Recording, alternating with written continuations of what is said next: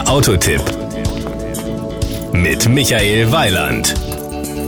Reden wir mal über Alhambra. Also nicht über die Burg von Granada, sondern über den aktuellen Van des spanischen Automobilherstellers Seat, der bei allen seinen Modellen Anspruch auf sportliche Erscheinung legt.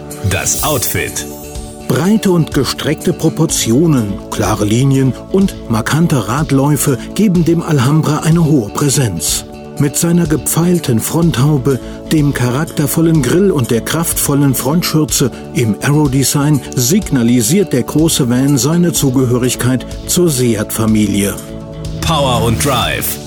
Den 2 Liter TDI gibt es mit 140 und 170 PS, doch schon der Basis TDI beschleunigt den großen Van mit Handschaltung in 10,9 Sekunden auf 100 km/h und weiter bis zur Spitzengeschwindigkeit von 194 km/h. Der Durchschnittsverbrauch beträgt lediglich 5,5 Liter pro 100 Kilometer. Mit einer Füllung seines 70 Liter Tanks hat der Alhambra so fast 1300 Kilometer Reichweite.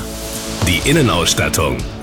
Was das Thema Sitzplätze angeht, ist der neue Alhambra aber alles andere als knauserig. Er bietet mit einem völlig neu entwickelten Sitzkonzept jede Menge Platz für Menschen und Gepäck. Es gibt ihn wahlweise mit fünf und sieben Sitzplätzen. Werden die Sitze der zweiten und dritten Reihe nicht benötigt, lassen sie sich mit einem komfortabel bedienbaren Klappmechanismus im Fahrzeugboden verstauen.